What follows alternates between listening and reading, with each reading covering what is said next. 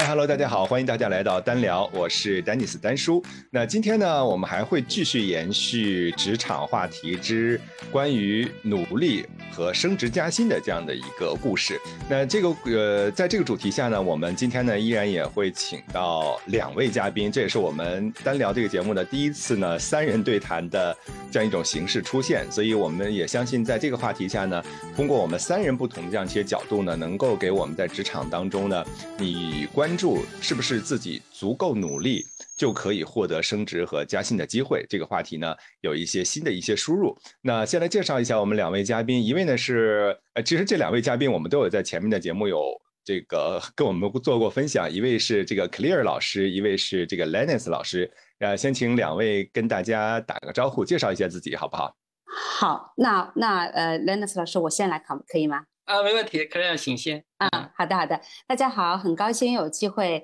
呃在呃单叔的这个聊天室里跟大家见面了。那我是 Claire，呃，我呢给自己有三个呃标签啊。首先，我是一个跨领域的探索者，在之前的工作经历当中呢，我有做过七个不同的行业和四个不同的这个工作的岗位。那其中。呃，最主要的工作内容还是在外企负责培训和人才发展的工作。那么最后四年呢，也有呃这个四年的一个将近四年的创业经历。那第二个呢，我。呃呃，是一个终身学习者，我喜欢学习很多不同的东西，无论是跟我个人职业发展相关还是不相关的，我都会去学，包括去认证一些教练啊，呃，职业规划相关的内容啊，那还有一些像法语啊，呃，这个茶文化等等啊，都喜欢去学。嗯，那第三个呢话，我我定义自己是一个个人成长的陪伴者，因为之前呃主要是从事人才发展的工作嘛，所以对于个人成长相关的一些呃话。题啊，就会特别的感兴趣，所以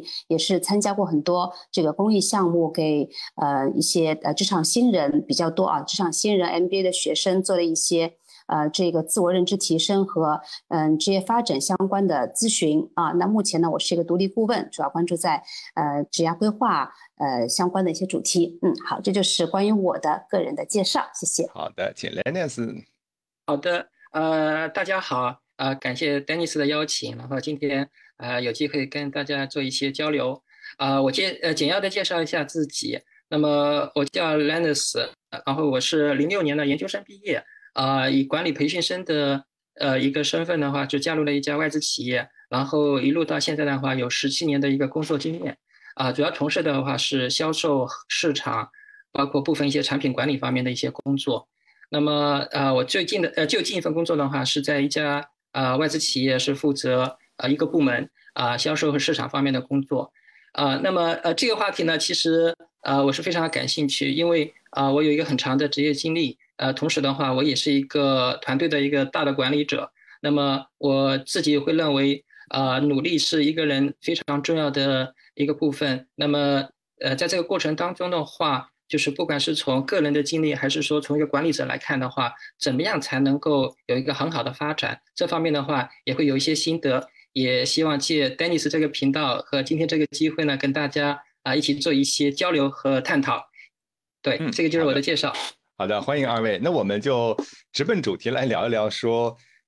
是不是越努力，足够的努力就可以升职和加薪？这个两位怎么看？呃，其实呃，这个话题的话，啊，从我的角度呢，可能呃，就是显然就是不是唯一的啊，因为呃，如果真的是升职加薪这个角度来看的话，其实啊，会有很多的一些因素哈。那努努力的话，当然是其中啊一个更呃重呃比较重要的一个因素啊。所以我想这个话题可能本质上我们呃带给我们的一些呃思考或者视角，就是说，那么到底就是说升职加薪啊会涉及到哪些方面？啊，以及呃，我们也可以做哪些事儿啊？这这可能是啊，我对这个问题的一个呃看法。对，嗯，好的，那克莱尔老师呢？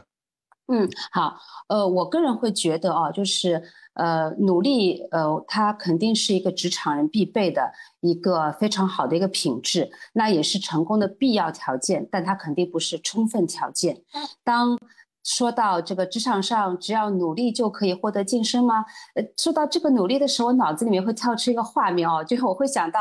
一个员工他默默无闻，又不是那么善于表达自己的一个员工，而在工作中非常勤勤恳恳，但是却始终无法获得老板或领导的重视，那我会觉得努力，你怎么去定义这个努力？啊，努力的话，我会觉得一种是有价值的努力，有意义的努力，还有一种可能是不被人看见的，就是可能，呃，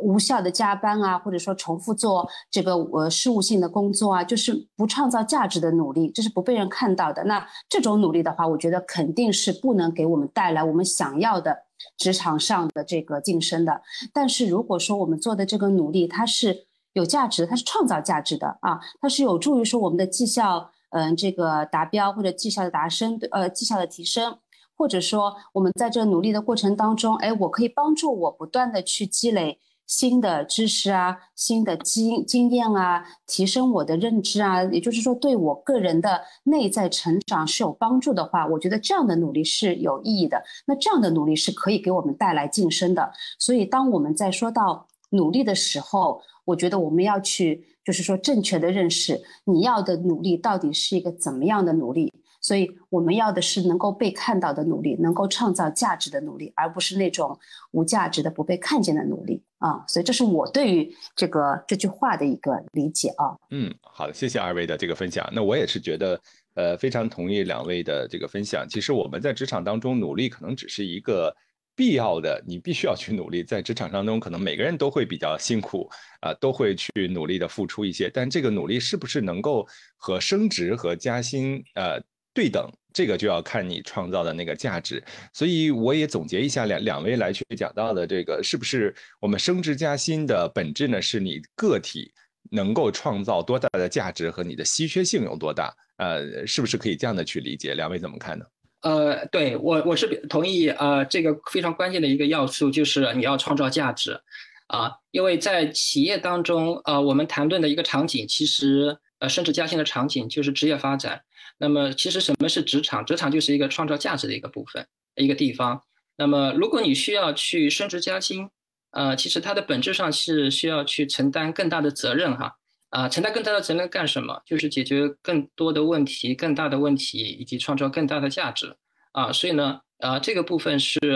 呃至关重要的。啊，当然，同样就是说，还会有一些呃其他的相关性的一些因素，好比说，呃，就是这个组织或者这个公司有没有这样子的一些机会啊，空的职位可以让你去晋升啊。你是不是在这个组织当中能够获得赏识和认可？同时，呃，不管是人也好，还是公司也好，是不是对你对未来是有信心的啊？等等，我觉得这涉及到组织的一些文化啊、赛道啊等等这样子的一些机会啊。我觉得，呃，刚才呃，丹尼斯老师你说到的稀缺性这个部分也非常重要啊。如果同样是一个职位、一个新的机会啊，有很多的人竞争哈，那么什么样的人可以胜任啊？某种程度上就是呃。就是一个稀缺性的一个问题，你是不是在整个呃，就是呃同样的呃同事中间哈，你是不是有一些呃唯一的一些价值啊？我觉得这个部分也是非常啊重要的。所以其实努力呃某种程度上是帮我们去更好的去看待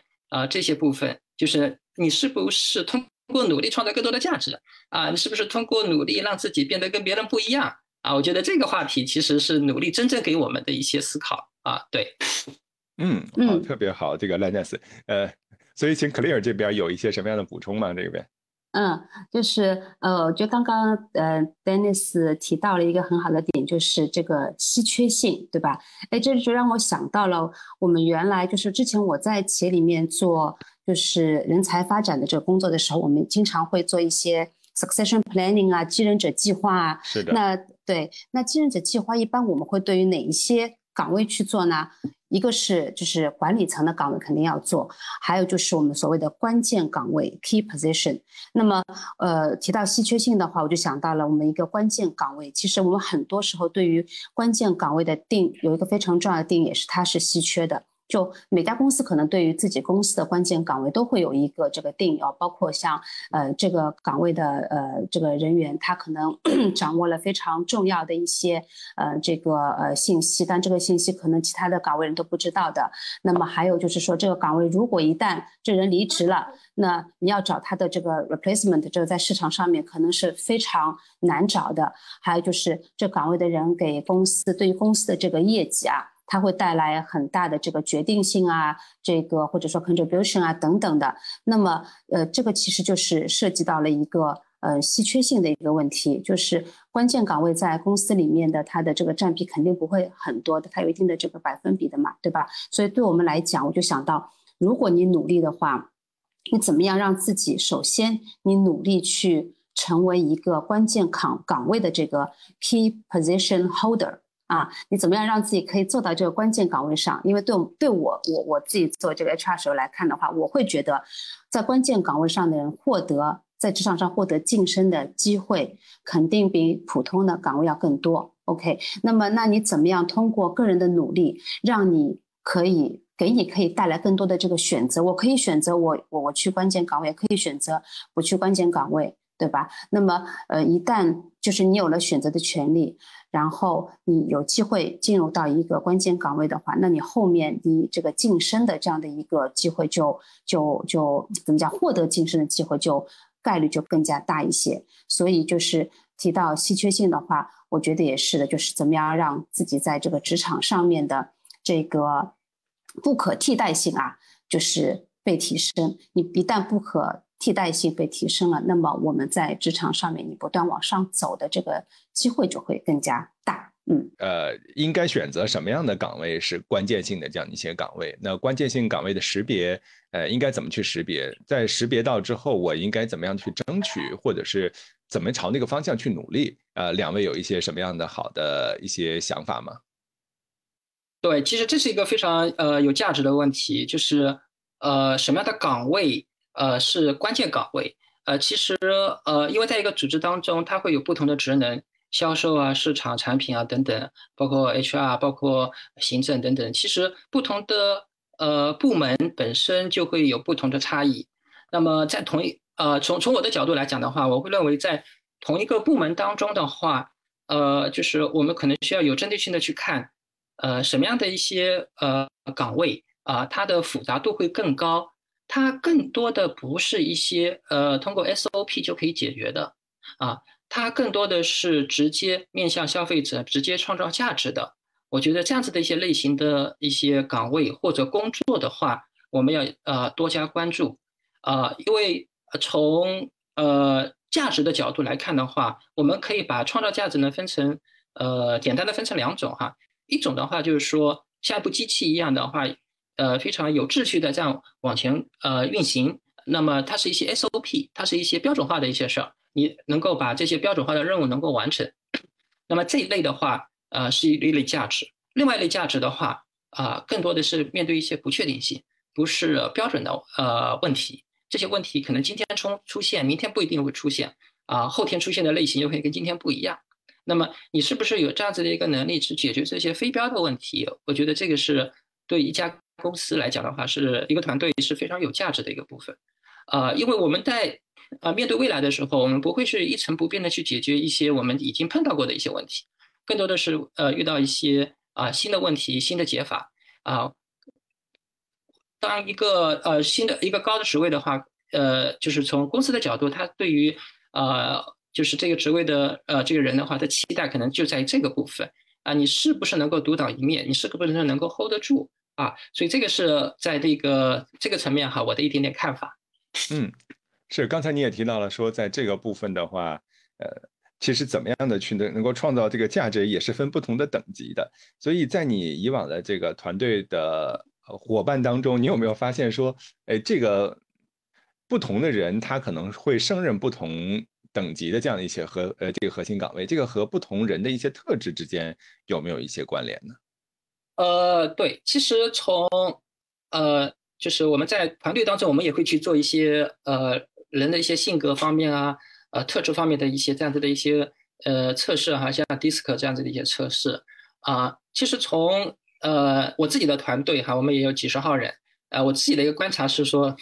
呃，就是高地的这些同事的话，他们往往有更大的进取心，他们希望承担更大的责任，呃，有话语权啊，然后能够 解决问题，这方面有更大的一个呃，就是底层的一个动力。嗯，但是同样的话，我们也会看到说，呃，有一些不同象限的呃性格可能呃更加的呃温顺一点的同事啊，或者说是呃没有那么强烈的这种领导力，呃这种呃非常就是一般意义上的这种大领导这种感觉，但是呢，呃他还是持之以恒的去解决问题，去精进自己，这样子的同事也同样做得非常的出色。所以其实我自己的一个看法是说啊。核心的点不是在于你的特质，而是在于你的认知。嗯，你是不是认同，就是呃，在这个组织当中啊，你个人的成长其实是跟公司的大目标是一致的。你是不是认同呃，你需要去创造价值啊？创造价值包括了呃，你可能有新的 idea，你也可能去解决一些问题。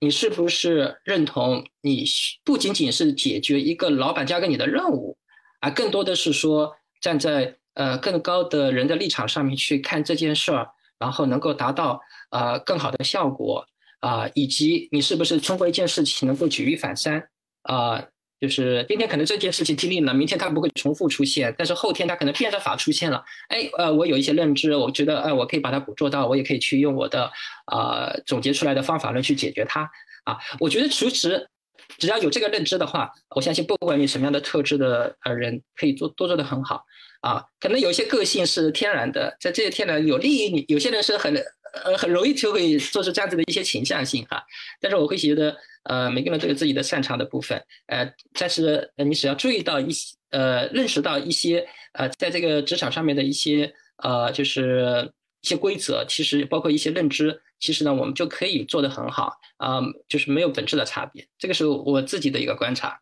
嗯，就是在认知上有突破，然后，呃，你的行为风格或者是个性那个只是作为一个参考，其实这些能力都是可被发展的和可被去，呃，激发出来的。没错，是的，嗯，好，那我们问问 Clear，Clear，在你以往的这个职涯当中，你去观察到的这些成功的关键岗位上的这些伙伴，他们具备了一些什么样的特质？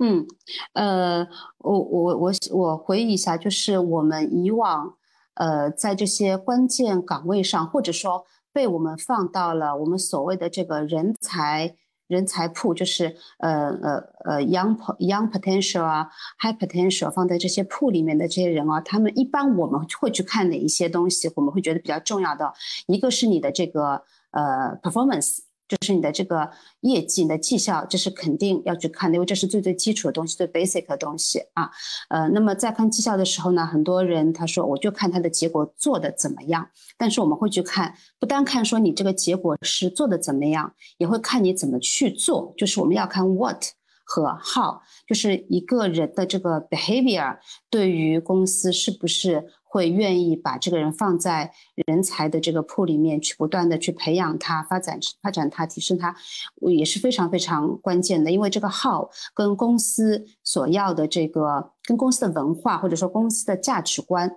应该说是息息相关的。所以，我们不单要看他的结果是怎么样，我们还要看他是怎么样去取得这个结果的。那这个是一个我们肯定要去看的一个绩效。呃，还有一个是会看他的。所谓的 potential 就它的潜力，潜力的话呢，我们会分分分两块，一个是看他的这个一个人的呃灵活度，他的这个 agility，呃 agility 的话，也就是说，呃，我们当时会去看说，嗯，就是有的人他会呃说我我只可以在呃上海。或者说，我只可以在我居住的这个城市去工作，呃，如果要给他换一个城市、换个国家，他可能这个，他说我就没有办法，由于各方面的这个条件的限制，我没有办法去做这样的一个一个 move。那这对我们来讲，可能灵活度就比较低一些。那可能他在呃，就是考虑放在这个进一步把他晋升的这个概率就会低一些啊，这是一方面。另外一个 potential 我们要看的就是他的一个人的 willingness。也就是你内在的这个呃意愿度到底是强不强？呃，那所谓的 willingness 的话，就是说你是不是有这个意愿，你你你愿意去承担更多的这个呃 responsibility，就是承担更多的这个责任，对吧？承担更多的压力，你要牺牲更多的个人的东西、个人的时间啊等等的。所以这个是我们在看一个人他能不能够被呃，就是去去去嗯，不断的往上去提升的。过程当中一个非常重要的一个点就是他的灵活度跟他的个人的这个意愿度，这是我们会看的另外一个方面。呃，其他呢，其实我还想到就是，呃，刚刚说的像这种 performance 啊之类，都是我们去考察一个人的最最。就是说我我先会要去看你的 performance 好不好，对吧？满足了以后，我们才会去看其他的。那么我们怎么样去去看你这个人是不是有一个 potential 呢？我会想到就是之前我记得在有一期里面有提到有一个代表作，就是每一个人你在职场上你是不是有你的代表作？所谓代表作有哪一些？就是举例说，比方说呃你做的一个项目。这项目不一定是要很大的项目，哪怕个小项目都可以。我就想到之前，呃，我带的第一届管培生，当时他们进来以后呢，我们就给他们一个，其实我我们觉得还是就是比较小的一件事情，就是因为当时我们是在工厂里面嘛，所以工厂里面我们是有一个禁烟的，就在工厂里面是不能够抽烟的，有专门的这个吸烟点啊。然后就给他们一个任务，说你们怎么样去在公司里面宣传这个禁烟这件事情。哎，他们就非常非常的。就是就是怎么讲，他们会动脑筋，怎么样把这样一件小事情去做好啊？他们就去拍了一个视频，就自己去写这个剧本，然后自己去演。拍完以后，还专专门找了那个，好像其中有一个有一个管培生，他的同学是在上戏工上戏那个读书的，专门可能是跟这种嗯，可能拍摄什么相关的吧。他们就他就去找他，请他去编辑这个。呃，视频剪辑视频，我还记得当时的开头就非常的炫，好像有点像那个《黑客帝国》的那个开头。在他们的视频一对一放出来，大家这个眼前就就为之一亮，我就觉得一个工厂里面的一个禁烟的一个一个项目会被他们做的这么的惊艳啊！然后，然后这视频大家就纷纷在那边传，后后面这个禁烟的效果啊也是非常非常的好。所以就是我们，我就觉得这个就是他们刚刚步入职场的一个代表作啊，就是把这么小的一件事情，他可以这么重视去把它做好。所以，所以当时这个两个管培生就给我们的印象非常的深啊。还有代表作呢，就是比方说你去做一次 presentation，我相相信大家在职场里面做这个呃汇报啊，做 presentation 的这个机会也很多，对不对？你是不是抓住每一次去？呃，这个汇报的这个机会啊，然后显示就是展示出你的 PPT 的这个能力啊，你这个做 PPT 的逻辑啊，就你的思维是怎么样的，包括你的表达是怎么样的，那这也是可以成为代表作之一。还有的话就是在职场上面，在工作里面，你是不是只是习惯于去 follow 别人已经做的东西，你去延延续做，还是说你会做一些创新，你会去？呃呃，怎么讲？动脑筋去做一些所谓的第一次啊，因为第一次的话，说明你开创了，就是在你们公司里面可能从来没人做过的这件事情，那这也是会让人印象非常深刻的。那我我之前就是在做管培生项目的时候，我们以前做管培生，在我之前啊，呃，那个管培生轮岗都是在我们公司内部轮。后来我接手了这个项目以后呢。我就把这个轮岗就扩大到不单单在我们公司里面，也会在我们的这个 business unit 里面，就是除了我们公司里外，在我们同一个这个呃这个怎么讲？我们这个 BG 应该说 business group 里面也会有不同的不同的公司嘛，就是也会让他们轮到不同的公司，因为不同的公司它的业务其实会不太一样。那另外还有就是不单在中国轮岗，我也把他们送到了比利时跟荷兰去。这都是我当时在做管培生项目时候，呃，在我手上，我我觉得我个人开创了第一次。后来，呃，就是一直到我离开了这个公司以后，哎，再碰到老同事，他们很多人都会说，哎呀，他说你走了以后，这个管培生就变成散养的了。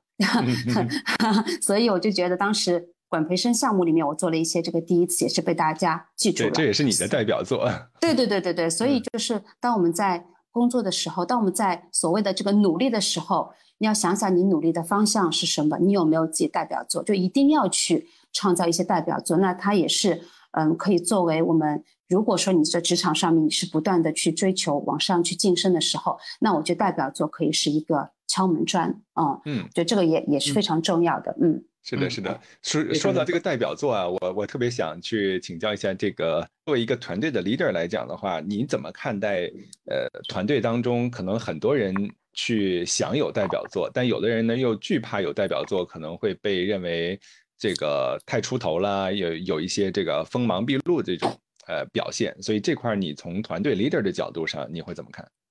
对，呃，第一个就是我我想呼应一下柯亚老师刚刚说到的。呃，那几个点哈，一个是 willingness，还有代表作，呃，非常认同。其实，呃，我们需要在一个组织当中的话，你需要能够被看见，而且看到的是你的亮点，是你擅长的部分。呃，其实这一点的话，对一个呃，就是呃，对一个那个呃公司的职员的话，其实是非常重要的，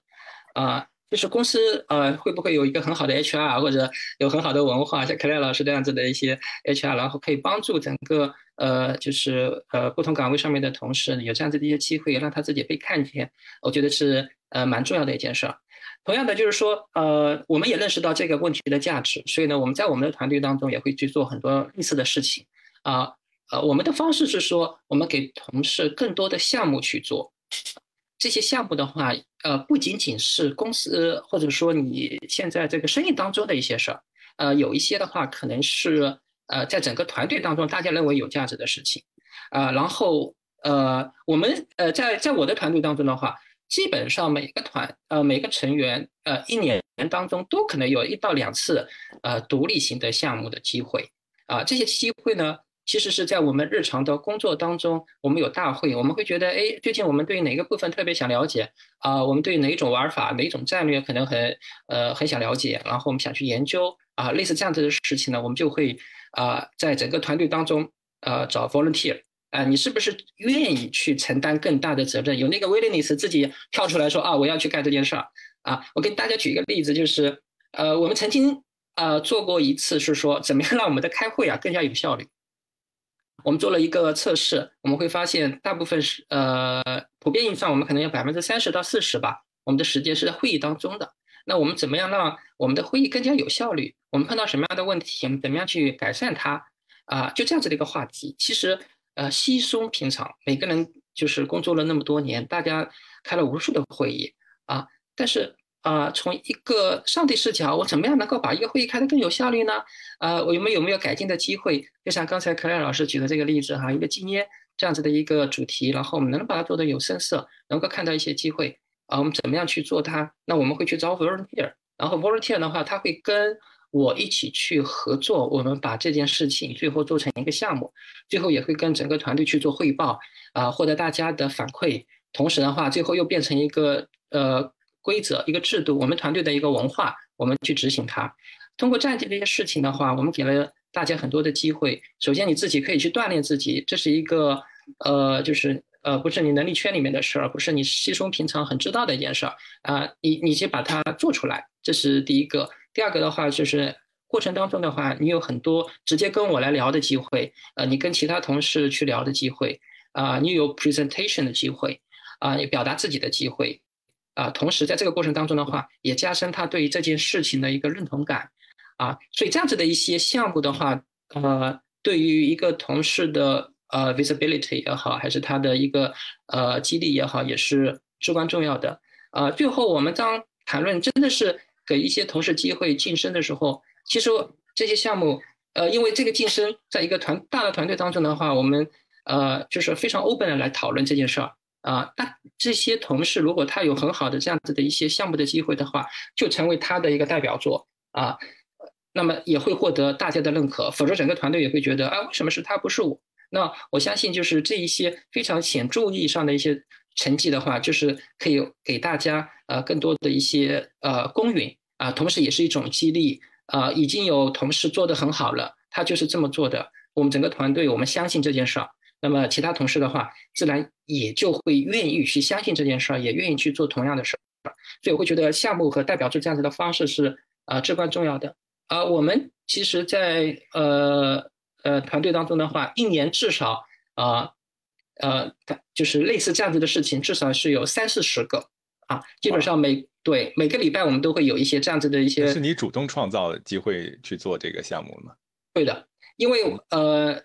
这里其实涉及到两点哈。第一个就是说，呃，职场的升职和加薪啊，其实它只是在一个阶段里面，它只是一个少部分人的事儿，可能百分之五、百分之十。但是更多的人其实，呃，他需要持续的去成长和激励，他一定达到一定程度呢，他自然这个机会就会到他的呃身上来。所以呢，我们不是在谈论一个呃个别对象的事儿，因为呃，从我的角度，可能更思考的是我整个团队几十个人啊，大家是不是每个人都在增长百分之二十和三十这样子的能力的增长，而不是个别同事。所以呢，我们呃让大家相信这件事啊，我们会认为呃，就是克莱老师刚谈的另外一个点，就是 willingness，呃，非常重要。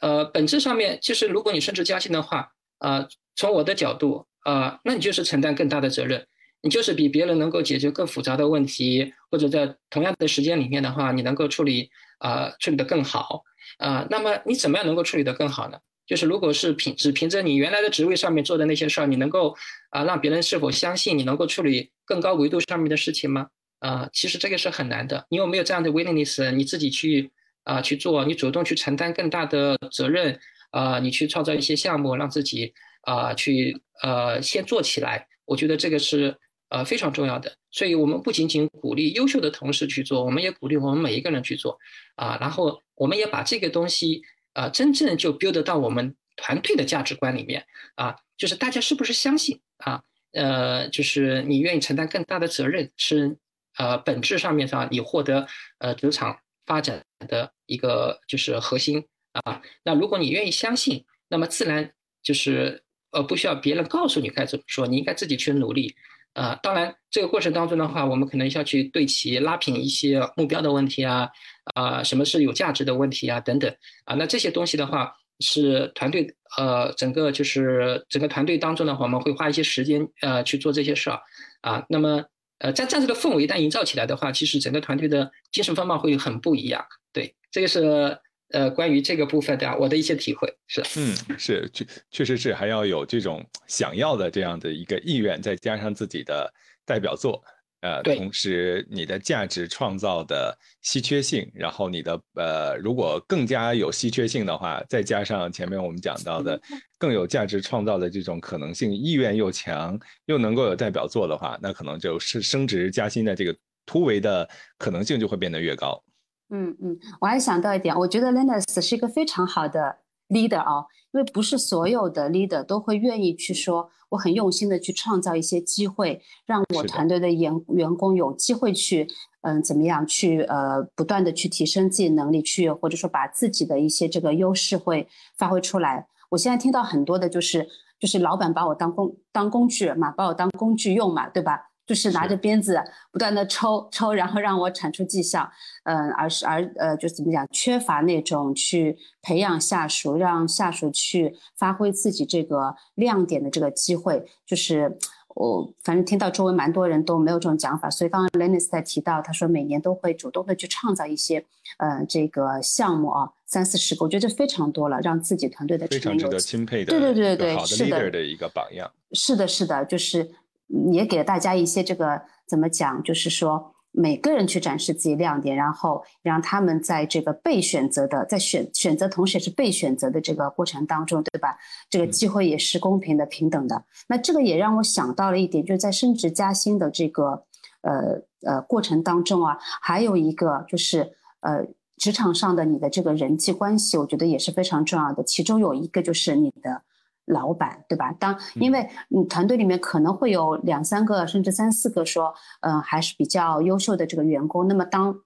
我们要从这些人当中去选一个人去往上去发展的时候，那到底选谁呢？对不对？这个时候很关键的就是说有没有人可以为你去说话。那你的 leader 肯定是第一个，呃，可以去为你说话的人，因为他是每天跟你呃相处比较多的嘛，他可以看到你身上的。呃优势啊，或者说可以改改进的地方啊，对吧？你的一些闪光点啊，他可以说。那另外我还想到一个，就是我们所谓的利益相关者啊。就是呃，我记得在我们以前做这个呃人才评估的时候啊，做一些绩效评估的时候啊，不单单是你的 leader 在，还有其他部门的 leader 也会在，大家一起去做 calibration 嘛，对吧？那么在做 calibration 的时候，是不是有人可以在这个呃这个场合里面去为你说几句话，是为你说一些比较 positive 的话，对吧？也有可能会有人问你，就是。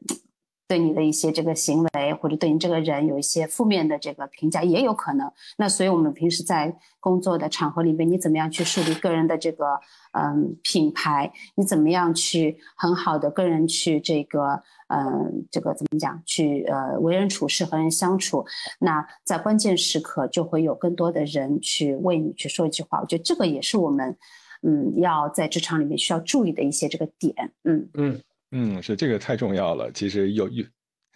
这个，如果有人在这个过程当中给你助攻，绝对会起到非常好的一个加分的效果。是是的，嗯嗯，所以这个也是一个是要靠老板，另外一个你和周边人这样 stakeholder 的这样的一些人际关系是不是不是好，也会影响到你在升职加薪的关键时刻起到一点点这个很重要的这个作用。嗯，对。是好，那我们再看一看，其实，在升职加薪当中，还有另外一个这个问题啊，就是呃，大家会常说的“外来的和尚好念经”，所以有一些可能明明是可以去升内部的员工的，但是偏偏就找到了外部的这个空降兵，然后来去做这样的一些职位。所以，呃，两位怎么呃看这样的一个现象？然后这里的本质是什么呢？对，其实呃，这个问题其实是企业当中经常会出现的啊。但是我自己的一个观察是，呃，有一些企业啊，他更愿意去相信自己的员工啊，那么他会花很多的时间去培养员工，同时呢，他的企业文化也是先把呃机会留给内部的同事啊。这是一类企业，其实呃，就是很多做的非常优秀的一些企业，大概都都会有这样子的一些倾向，像我们熟悉的宝洁啊。啊，就是自己有非常清晰的一个呃职业的一每个同呃每个员工的一个职业发展计划哈，然后这是一类，另外一类呃的话，可能是更普遍意义上的一个情况，就是说，当我的团队当中我找不到这样子的一个能力的时候，我可能希望啊从外面去找一个呃对应的一个呃一个人，然后来解决来来呃帮助团队来解决一些问题啊，我自己的一个看法是说，呃，其中是有两点，第一个是呃。企业可能对一个企业来讲的话，呃，business 其实最终的是要创造价值。所以，当我一个新的岗位出来的时候，我希望一个人很快能够创造价值。那么，如果在团队里面我没有物色到的情况下面的话，那我倾向于去啊外面招一个人，他需要有成熟的经验，他需要有成熟的资源，啊，很快能够把这件事情能够撑起来，把这个呃是呃那个那个岗位能够撑起来。这个是我觉得企业能够考虑到的的一个呃非常重要的一个点哈啊。另外一方面的话，我觉得从长期来看的话，就是说，呃，我们是不是愿意去培养同事啊，培养员工，然后我们愿不愿意是发展他，同时又给他愿意主动先相信给他一个机会，让他去承担。我觉得这个是一个企业整体的一个大的文化的问题啊。所以其实，在升职加薪这个背景下面的话，呃，我会觉得一家公司的文化是至关重要的，就是。呃，有一些公司啊，它确实是有强烈的这样子的一些文化。那么在这样子的文化体系里面的话，我会觉得，呃，同事的话都自然会被受这种文化所影响，形成这样子的一种秩序感。就是说我在这个环境里面，在这个平台上面的话，呃，我有效的努力，我就可以获得好的回报。我也看到公司就是一贯而来就是这样做的。那这种激励其实对于一个团队当中啊的人的话，我觉得是长期影响的。啊，当然，呃，我觉得这两种方法没有说一定是哪种是对的或是错的，取决企业的就是文化建设，企业取决企企业的啊，就是当前遇到的这个机会或者这个问题是什么？对，所以这个是我们在实际的过程当中我们的一个体会。对，嗯，好，听听 Clare 老师从这个 HR 的角度有一些什么样的观察。嗯，我其实也很同意刚刚那个呃 Lenus 所说的一些点啊。然后做一个补充呢，我是觉得，嗯，就是无论外来的这个和尚，还是我们内部提升的这个员工，他其实都有他的这个优势跟劣势。我觉得之所以我们会选择考虑呃外来和尚的话，一个是会认为你外来的人他可能能带来一些新的思路、新的这个方法啊，补充一些这个新鲜的这个血液，也许可以给我们的这个公司的业务。呃，公司的这个绩效的话，可以带来一些快速的这个提升的一个效果。那么，如果从内部来，嗯，提升人员的话，它的好处就是说，它本来就是我们自己 培养出来的这个员工嘛，所以它对于公司内部的环境、公司原本的这些业务啊、呃流程啊，还有一些你需要合作的这个人员呢，他就会非常的熟悉，可能做起来就更加的。这个怎么讲？从流程方面来讲啊，他可能就更加的得心应手一些。但是你内部提升的话，也也有时候也会考虑到说，嗯，因为你提被提升了以后，原来可能跟你平级的同事，后面就成为了你的一个下属。那么在这过程当中，会不会有一些比较？嗯，tricky 啊，或者尴尬的地方，那也是关系要处理。对对对对，这也是公司考虑说我们从外部引引进人才的一个呃考虑这个这个原因原因之一吧。那么其实你外部呃就是外面引引入进来的这外来和尚，他有成功的这个例子，他也会有很多呃失败的这个例子也会有。就你来了以后水土不服，水土不服了以后怎么办呢？他只能再再再再请他。这个出去，这是我觉得之前呃，好像很多从就是之前有段时间我是负责过企业招聘嘛，当时我招聘面试的时候，面试过很多，就是以前是外企工作的，后来呢从外企出来被那个他们到到民企去，也是被民企挖过去的，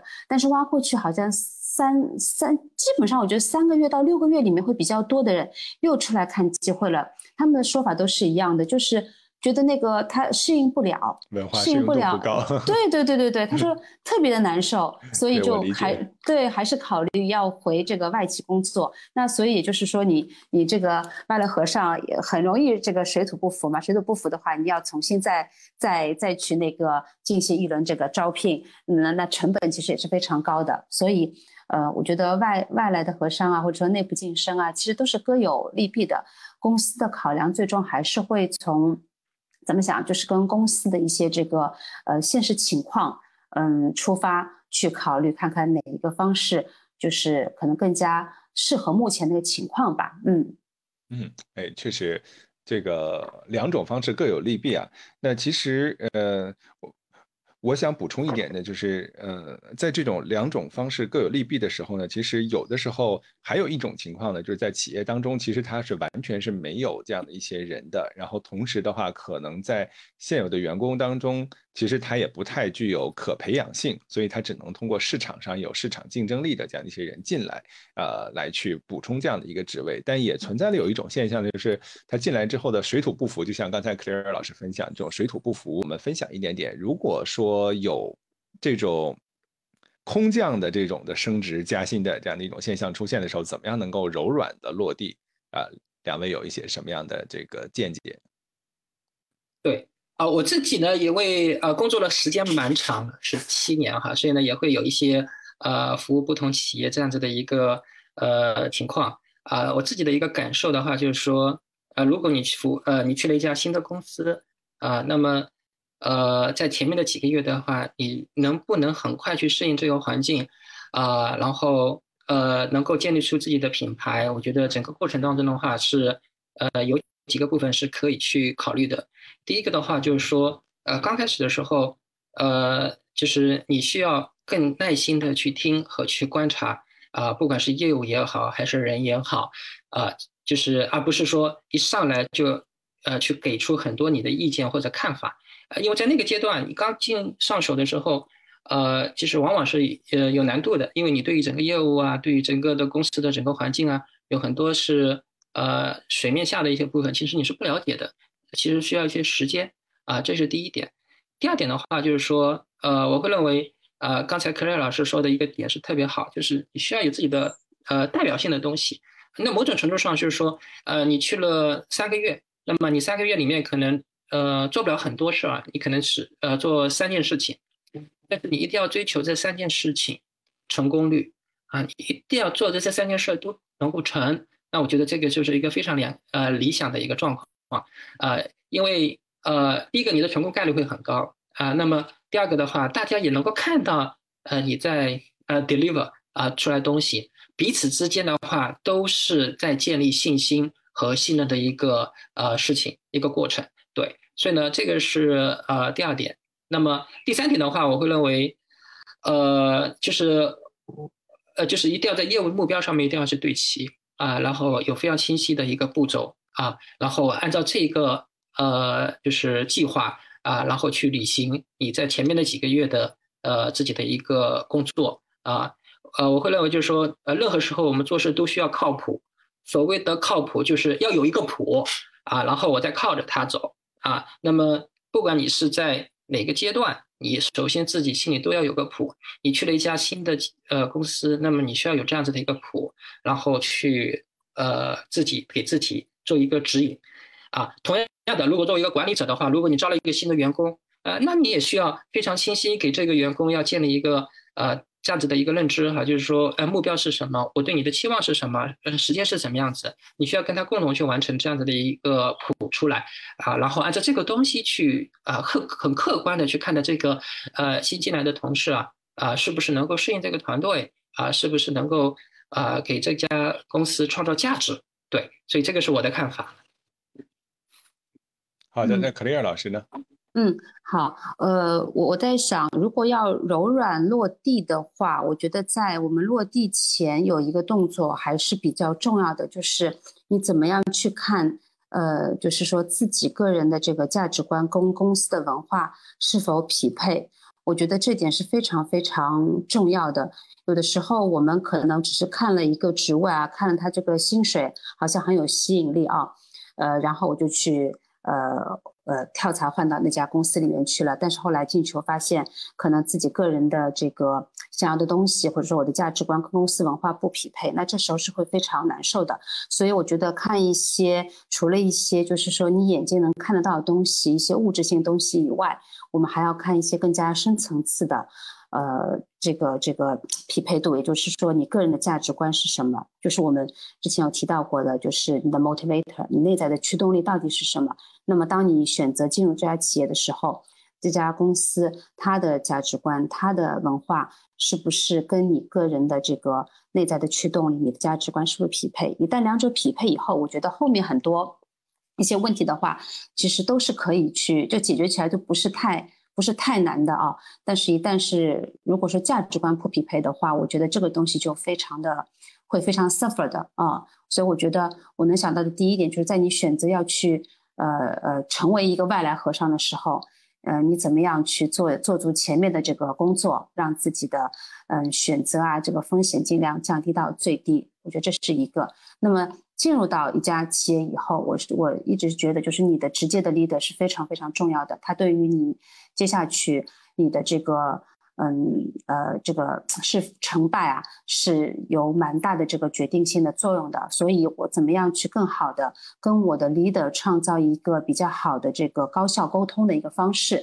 呃，我觉得也很重要。那么在这里的话，我也会就是第一个想到，就是你 leader 他的他要的是什么东西，然后他的。沟通风格又是怎么样的？就是这时候我们可以考虑，哎，你自己的这个就是 DISC 嘛，DISC 就是我们说的个人这个个个人的沟通风格。那所以在了解自己沟通风格的前提下，再去了解你的 leader 他大概是什么样的沟通风格，你尽量，嗯，尽量以他匹配他的那个方式啊，去跟他沟通，以达到一个双向的更加高效的沟通。那么这样的话会为你后面的。这个呃，创造快速创造绩效，呃，去创创创造自己的这个代表作，我觉得也是会有非常关键的决定性作用的。另外一点，我想到的是，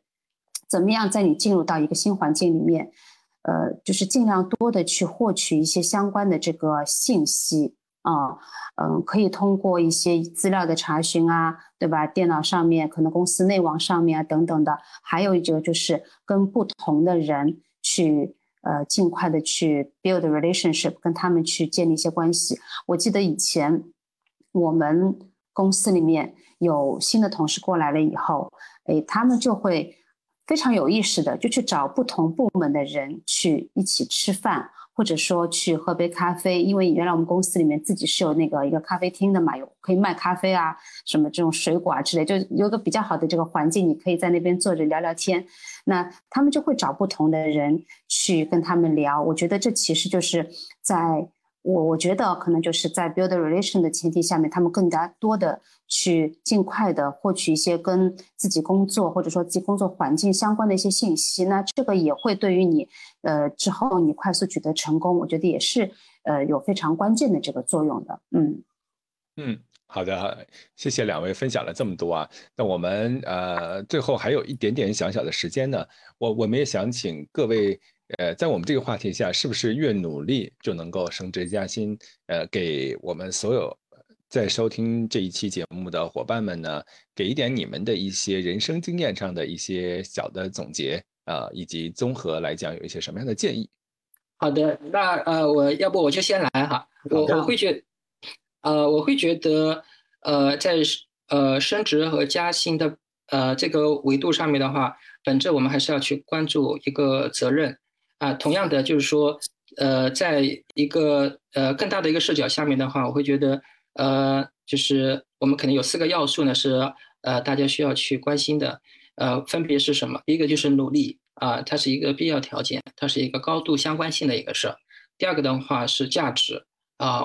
价值不仅仅体现在就是你的 performance 啊，还有是呃很多其他的一些维度上面。第三个部分的话就是说选择公司。啊，呃，或者行业，啊，特别是现在在一个 AI 的一个背景下面的话，呃，如果是有一些岗位，呃，本身是高度可以去呃机器化的，或者是人工智能化的，啊，你在这些领域里面，如果你要去努力的话，某种程度上可能就不见得就是一个呃最有效率的事儿啊。所以呢，呃，选择什么样的一些行业和公司，其实对我们是有一定的呃相关性的。那么第四个的话，就是说呃，公司或者说呃其公司的老板。啊，那么他是不是有什么样的呃一个价值观？他呃需要有什么样的一些文化？那这些东西是呃对我来讲也是非常重要的。这四个维度下面的话，是真正呃就是你能够呃脱颖而出，你获得呃晋升的机会的一些核心要关注的一些部分啊。那么同样的就是说，整个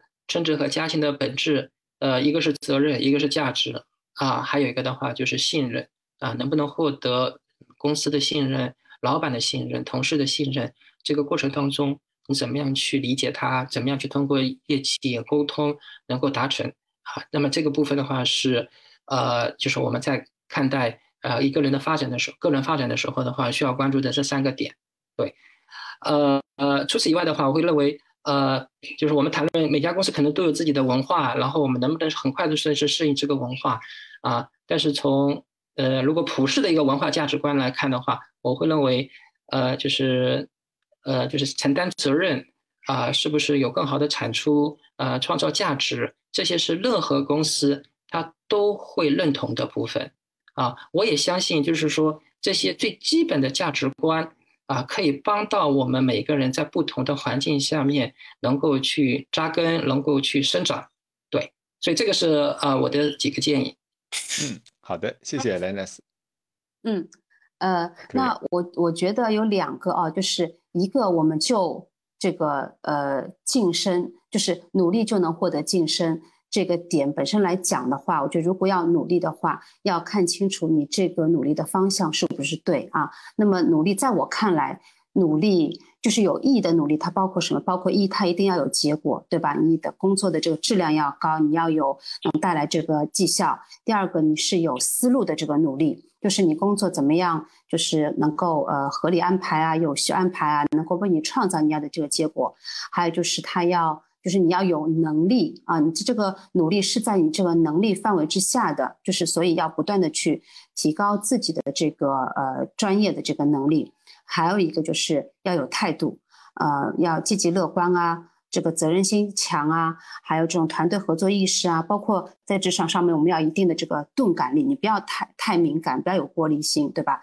还有一点就是，我觉得情商在职场上情商也是非常重要的，它可以让你在关键的时刻啊，有人可以为你讲话。所以我觉得这个是，如果说我们要从呃努力去获得晋升的角度来讲的话，我觉得大家要去正确的去呃呃定义自己所要的这个努力，这是一个点。那另外还有个点，我觉得呃就是我自己也是我自己这。一年来吧，这一两年来，我感受非常深的，就是在职场上面，我们要的东西，就是晋升，是不是真的只是你想要的一个最终的目的啊？它只是它是一个最终的目的，还是说只是一个你不断成长的过程当中的一个一个怎么讲一个过程，或者说一个一个一个方法啊？就是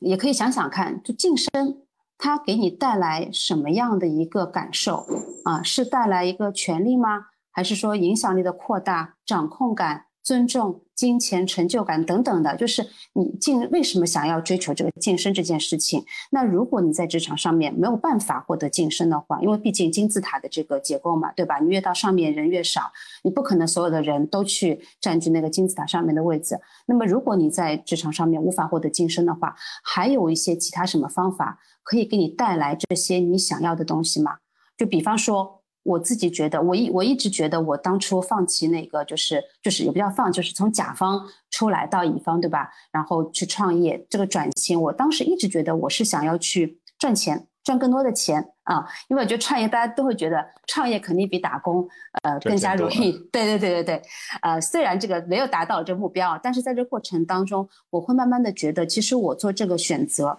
我最终的目的并不是赚钱，为什么呢？因为首先我放弃了。就是我当时做这个转型，其实呃收入是降了三分之二的，这是一个点。然后后来在那个创业的过程当中，其实不断的有人像我之前的老板啊，还有包括有猎头，甚至包括我的客户都来找过我说，哎，是不是有兴趣再回到这个呃职场，就是回到这个甲方里面再去做个 HR 的 role？那当当时那个给到的 offer 其实还是呃非常 attractive 的，肯定是比我当时我们这个创业。要多很多的，但是我还是没有去做这个选择，所以在这个过程当中，我就不断认清到，说我我做这样的一件事情，我不是要赚钱。啊，我我觉得我更多的追求的还是一些内在的成长，然后我觉得，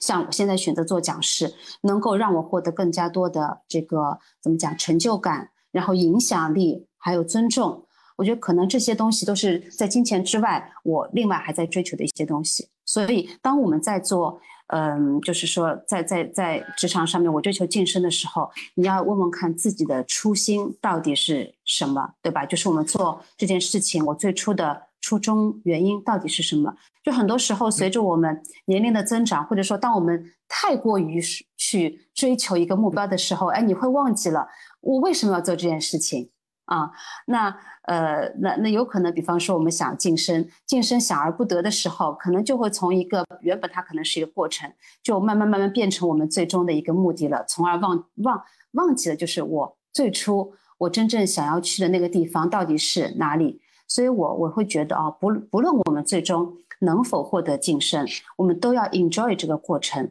我们都要有意识的去享受，说我在追求。晋升这过程当中，我的收获是什么啊？不管你成功还是失败，你都一定会有收获的。就这样才能让自己呃不会成为一个这个呃工具人啊。所以我就是觉得大家要想想看啊，当我们在追求晋升的时候，你要想想看到底晋升是最终的目的还是过程？然后你你看中的东西到底是是什么？我觉得这个非常重要。另外呢。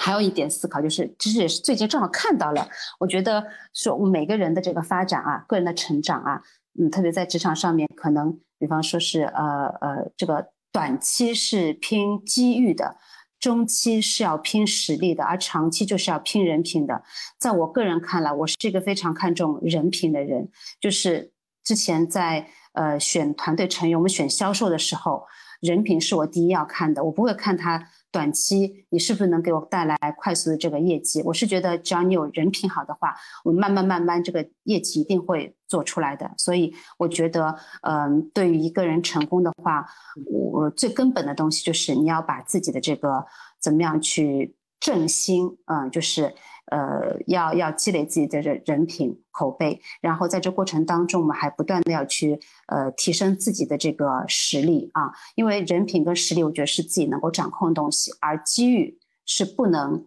就是不可控的嘛，所以首先我们多看自己能够呃这个控制的东西，然后。呃，我觉得人品有了，实力有了，这个机遇自然而然就会来了啊。所以也是觉得大家就要清楚的认识到，我们每个人的发展可能就是离不开一个规律，就是短期拼机遇，中期拼实力，长期拼人品。而我们要把自己的关注点更多的放在比较底层的东西，就是人品跟这个实力上面啊。所以这是我自己的呃一些这个感感受吧。嗯，哇，谢谢克里尔老师在。我们最经典的这个环节，给我们点出了这么多的金句 评书，这个 确实我们长期要看人品，呃，努力，呃，先认清楚这个长期的目标是什么，你升职是不是一个。过程指标还是你最终的这个目的，我们要搞清楚你为什么要去升职，所以这些也是我们人生思考当中的非常重要的一个话题。呃，这个话题我们聊了这么多了，节目的时间还是有限的，所以我们也再次感谢一下两位今天能够跟我们一起来去聊了这么多。那下次我们再有呃类似的这样一些话题，同样再欢迎两位和我们继续做分享，好吗？谢谢两位。